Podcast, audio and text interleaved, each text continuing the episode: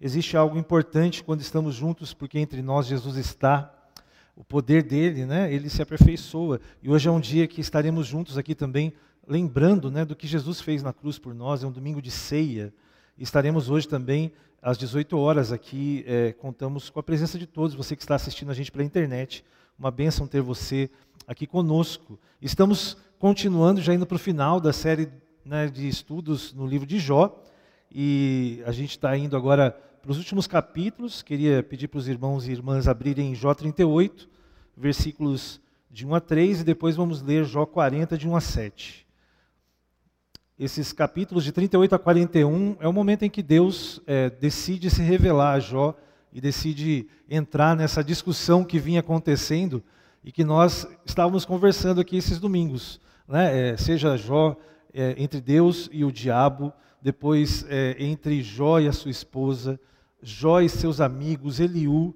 Né, nós estamos chegando no momento em que Deus entra nessa história aqui. Né, então, é, esses são momentos importantes deste livro. Né, Jó 38, de 1 a 3, diz o seguinte: Depois disso, o Senhor, do meio de um redemoinho, respondeu a Jó: Quem é este que escurece os meus desígnios com palavras de conhecimento, sem conhecimento?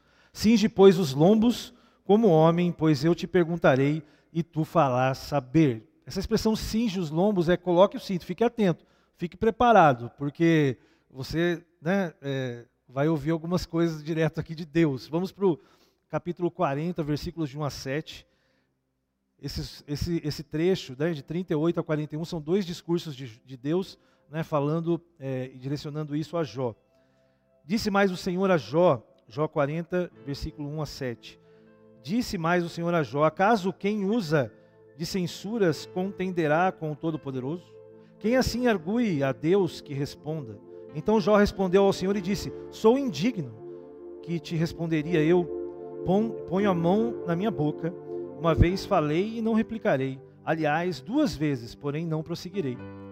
Então o Senhor, no meio de um redemoinho, respondeu a Jó: Cinge agora os lombos como, como homem eu te perguntarei e tu te responderás. Senhor, como é bom ver na tua palavra, Senhor Deus, o Senhor se revelando aos seus filhos. Como é bom ver o Senhor, Pai, é, se importando com pessoas indignas quanto, como nós somos. Esse texto mostra, Pai, o momento em que o Senhor é, atende a ansiedade daquele homem.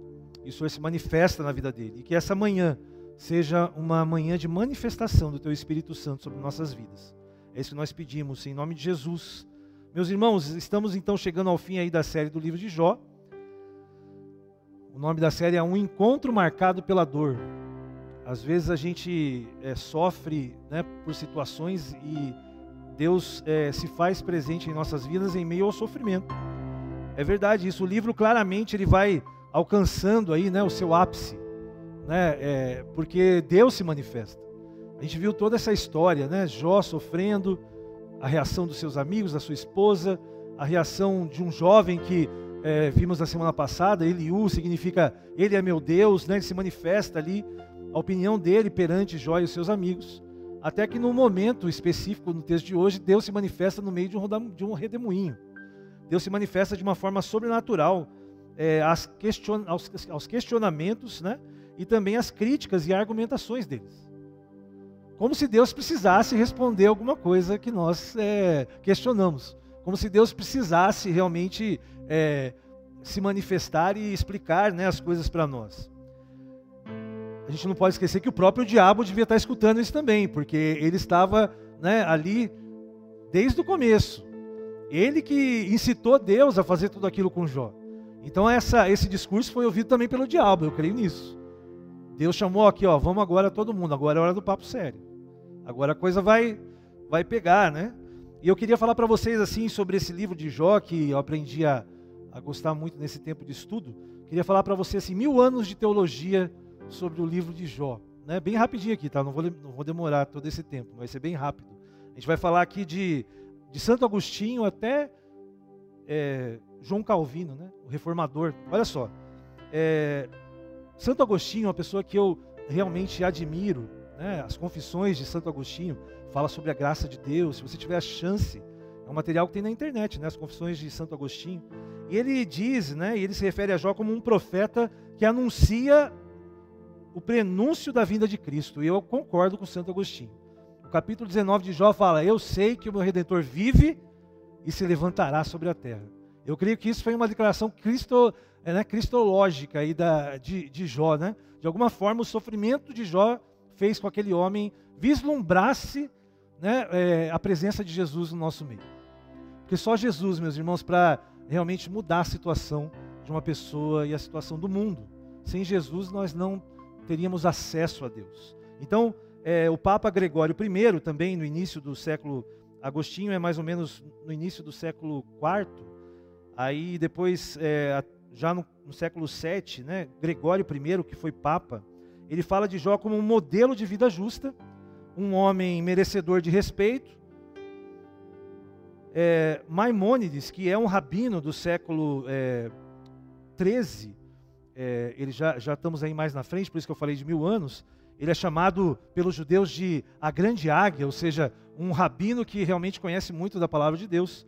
E ele fala que, para ele, ele afirma que a história de Jó era uma parábola.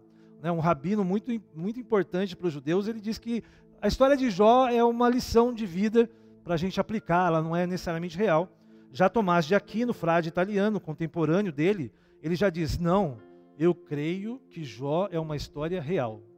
Eu concordo com ele. Jó, ele está mencionado em Ezequiel, nós já lemos aqui, está mencionado em Tiago.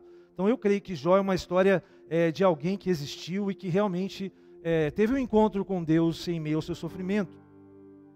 E aí nós chegamos aos reformadores, como eu falei, né, Martim Lutero, ele diz que a confissão de Jó leva em consideração o fato de ele não ter cometido é, pecado e a sua humildade mostra santidade.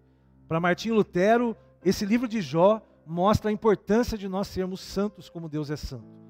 E isso ele falou no século já 16, em 1500, junto com o próprio João Calvino, que defendia que a experiência de Jó aponta para a doutrina da ressurreição e que a justiça divina sempre prevalece no final. Amém, meus irmãos? Não é uma maravilha saber disso?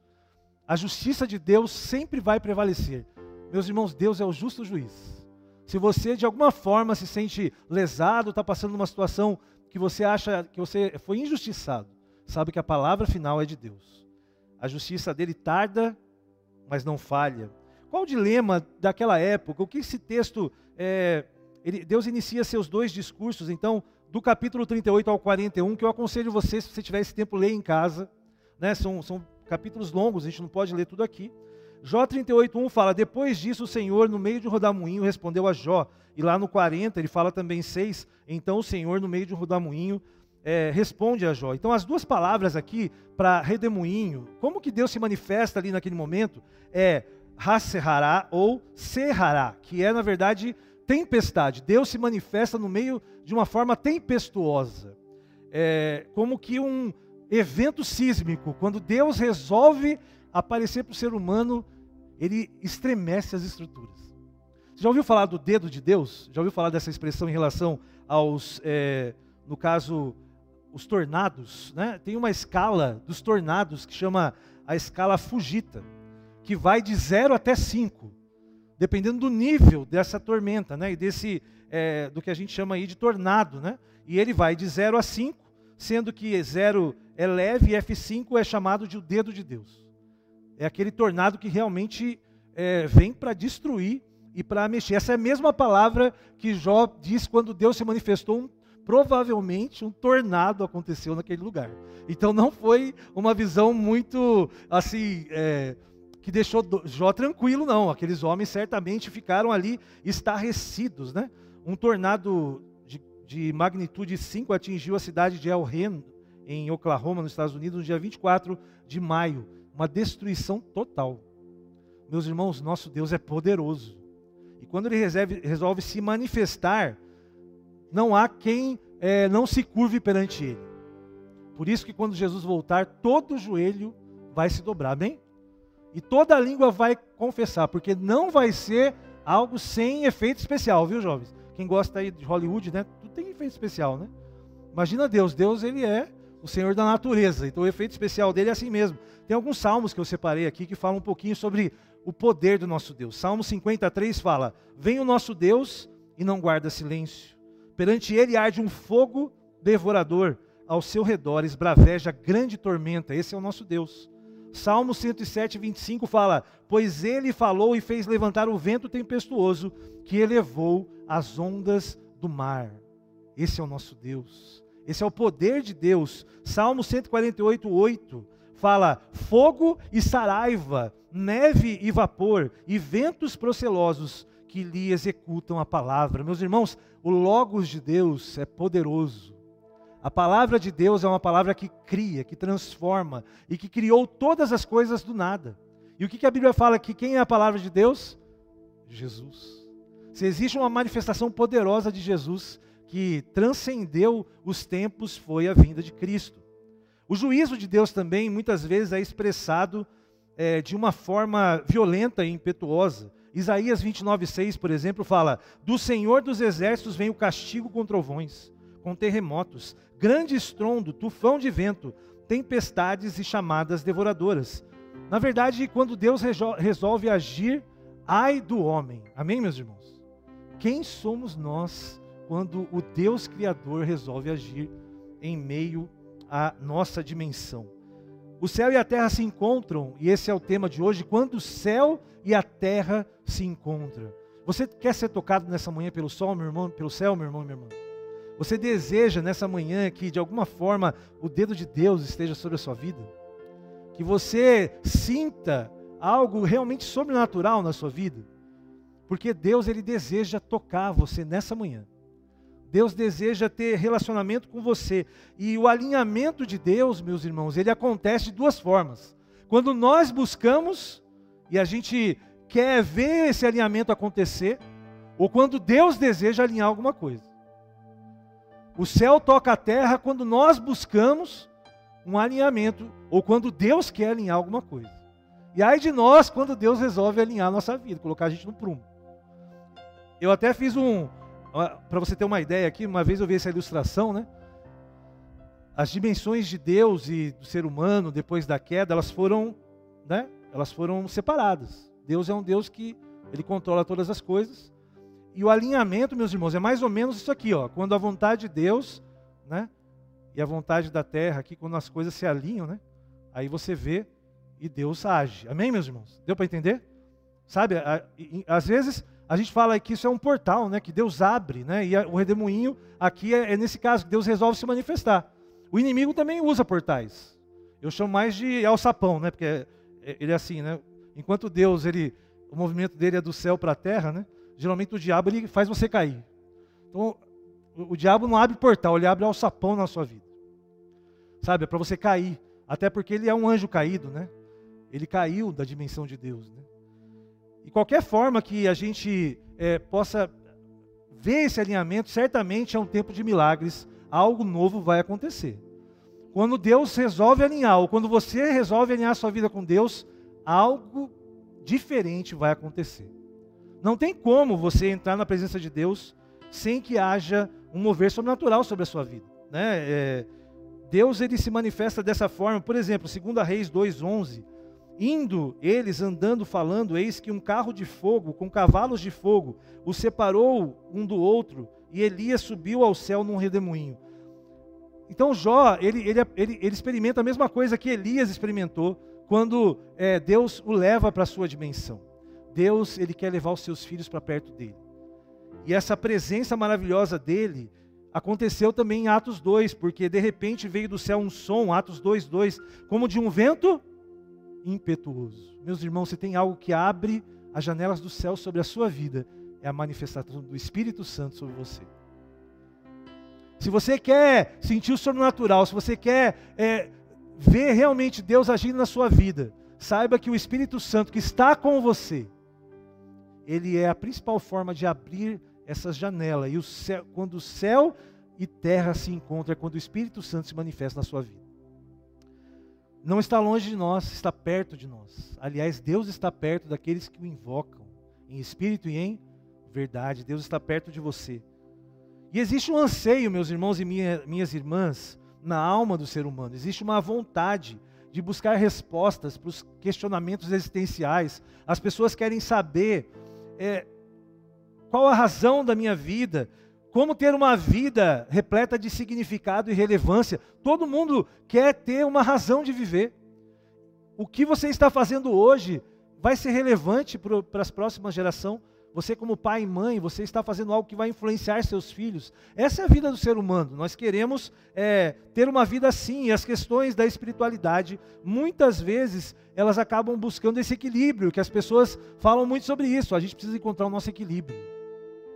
Né? E as pessoas vão buscar isso no, no yoga, sei lá, vai buscar nas religiões né, que transcendem essas coisas. Por quê? Porque nem tudo pode ser explicado pelo mundo real a gente chama de imanente. Nem tudo a gente vai entender pela, pela, pelo mundo material, porque existem algumas situações que só o transcendente, só o mundo espiritual, só o sobrenatural explica em nossas vidas. O mundo espiritual, meus irmãos, é como uma, um campo minado.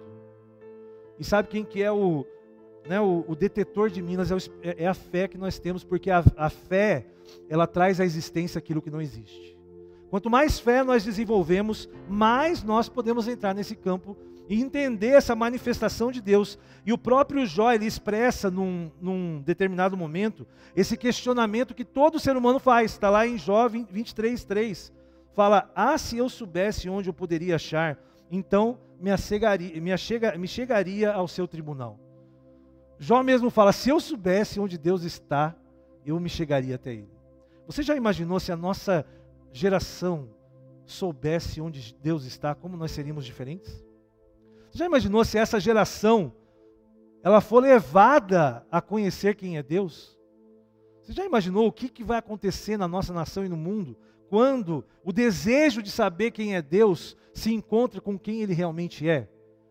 Não seria maravilhoso viver uma sociedade assim em que todos nós tivéssemos um encontro real com Deus? E a gente tivesse essa experiência, meus irmãos, por mais difícil que esteja a nossa situação, é um tempo de alinhamento e nós podemos estar à beira também de um avivamento. Amém, meus irmãos? A gente sente porque o avivamento ele não vem só quando tudo está bem, pelo contrário. A maioria dos avivamentos vieram nas perseguições. A maioria dos avivamentos vieram nas crises, nos momentos difíceis. E eu creio que em meio a essa situação toda, se existe um tempo que propício para a gente orar por um avivamento real sobre a nossa geração, é hoje. Enquanto muitas pessoas estão em casa, talvez, ou desanimados, mesmo cristãos, nós precisamos ser o remanescente fiel. Meu irmão, a pergunta aqui é: não é quem vem para a igreja, mas você faz parte desse remanescente fiel? Porque você pode estar também com seus joelhos na sua casa. Isso não quer dizer esse lugar, mas quer dizer, você faz parte disso, você está orando pela vinda de Cristo, você está orando para que haja um avivamento. Será que a gente só está orando por uma solução política pela nossa nação? Amém. Mas quando, como cristãos, nós precisamos orar por avivamento. Não tem outra transformação que não seja pelo Evangelho. Porque desde quando o mundo é mundo, a corrupção existe. E o poder, ele influencia as pessoas. Você achar que determinada pessoa vai mudar uma situação, você está dizendo que a solução vem de regimes e de, e, e, e de situações políticas. Mas não existe outra solução para o ser humano que não seja o Evangelho. O Evangelho transforma esse encontro onde o alinhamento acontece. Quando uma pessoa tem esse encontro com Deus, quando o céu toca a terra, as coisas acontecem e vidas são transformadas. E vidas transformadas transformam o mundo. Amém? Essa é a questão aqui, né? A mensagem do texto, a mensagem desses capítulos de 38 e 41 é uma, é uma mensagem de que Deus, ele sempre age e ele sempre quer se revelar ao ser humano. A graça desse texto é de que um Deus que está prestando atenção num homem ali doente, nos amigos ali questionando, um Deus criador de todas as coisas, ama tanto o ser humano que resolve entrar na conversa. A verdade é que Deus está de olho em você. E a qualquer momento, Ele pode intervir na sua história. A qualquer momento, Ele vai entrar nessa conversa aí. A questão é como você está. Né? Deus é um Deus relacional. Lá no Éden, Deus, toda, toda a viração do dia, Deus se encontrava com aquele casal, o primeiro casal. Deus, ele é relacional. Ele, ele criou a gente como seres relacionais. Se o ser humano não convive com Deus, ele nunca será completo. Essa, é, essa verdade de que nós precisamos nos relacionar com Deus, talvez seja muito bem expressada em Jeremias 29, 11 a 14, se for possível projetar. Está dizendo assim: Porque eu bem sei os pensamentos que tenho a vosso respeito, diz o Senhor, pensamentos de paz e não de mal, para vos dar o fim que esperais. Então me invocareis, ireis e orareis a mim, e eu vos ouvirei, e buscar-me-eis e me achareis, quando me buscardes com todo o seu coração, e serei achado de vós, diz o Senhor. Amém, meus irmãos? Deus é um Deus que quer ser achado. Se você buscar a Deus, você vai encontrar. Jó estava numa situação de que ele, se eu soubesse onde Deus estava, eu ia falar com ele. Mas Jó estava buscando a Deus. Jó estava querendo ter uma resposta em Deus. E sabe o que acontece quando você quer uma resposta em Deus? Deus se manifesta na sua vida. E Deus surge no meio de uma tormenta, no meio de um rodamuinho. E Deus começa a dizer quem Ele é. O pastor Otônio ontem me levou para a casa do pai dele, eu e a Renata, a gente esteve lá. Gente, aqui o, aqui o Mato Grossense gosta de ficar o dia todo, né? Já estou aprendendo já. É, churrasco, depois churrasco vira carreteiro. Né? Até postei lá, gente, aqui é, não é brincadeira, né? E vai, quando você vê, você só sai à noite, né? E ele me disse que nesse texto aqui, do, do versículo 38 a, 40, a, ao 41, é, Deus faz 42 perguntas para Jó. O pastor Antônio é bem detalhista, né? eu não cheguei a contar aqui, mas se ele disse, eu acredito, deve ter 42 perguntas aqui. Mais ou menos assim, onde você estava quando? Jó, onde você estava quando eu fiz isso? Deus começa a se manifestar e ele fala, esses dois discursos, ele fala assim: olha, tudo que eu criei, existe um equilíbrio e tudo precisa de mim. Meu irmão, você foi criado por Deus, você precisa de Deus. O ser humano que se afasta de Deus, ele perde o seu equilíbrio. Pode buscar em todas as, as situações que as pessoas, se você não, você só vai encontrar equilíbrio em Deus. A transformação do ser humano, porque Deus fala isso, o universo fala por si mesmo. Deus fala: onde você estava, Jó? Quando? Eu criei as estrelas, as constelações, o zodíaco. Onde você estava? Ele fala assim: é, onde você estava e mostrando o controle, a providência, o propósito de Deus, nada escapa do controle de Deus. Ele fala assim: olha, você sabe onde está o Leviatã? A corça, você que faz ela encontrar com a a água que ela tanto, tanto busca, as águias, você que dá essa visão para ela, os falcões, fala dos cavalos corajosos. Gente, já viu aqueles filmes de batalha? O cavalo ele vai até e ele enfrenta a lança. Deus criou o cavalo para ir para frente. Ele fala: Onde estava você quando eu criei isso daí? Ele fala de leões, crocodilos, até de hipopótamos. Deus, Deus dá uma aula aqui né, de criação para Jó sem perder o bom humor. Deus, Deus é um Deus bem-humorado. Ele fala, Jó 38, 21 fala assim: olha, Jó, Deus olha para Jó e fala: Jó, de certo tu sabes, porque já então eras nascido, por ser grande o número dos seus dias. Está lá em Jó 38, 21. Deus fala: Ô Jó, você está aí, né? Falando um monte de coisa. Você estava presente quando eu criei todas essas coisas, né? Deus fala para Jó: Você é cheio de dias, né? Certamente você estava em cada momento desse que eu estou. Deus fala para ele: Meus irmãos, Jó responde ao Senhor ali, nós lemos hoje: Sou indigno. Que te responderia eu? Eu ponho a mão na minha boca. Às vezes é melhor você pôr a mão na sua boca. Porque Deus sabe de todas as coisas. Sabe, às vezes a gente fala demais. Jó aqui estava. É, o símbolo aqui é melhor eu pôr a mão na minha boca, é melhor ficar quieto. Quem somos nós? Que é o homem para que Deus lembre dele, meus irmãos? Que somos nós? Somos pessoas indignas, né? Isso se soma a Jó, Moisés, Gideão, Isaías. Isaías, quando viu aquela, né, teve aquela visão, ele disse: Ai de mim, que eu sou um homem de lábios impuros e vivo no meio de uma geração de lábios impuros.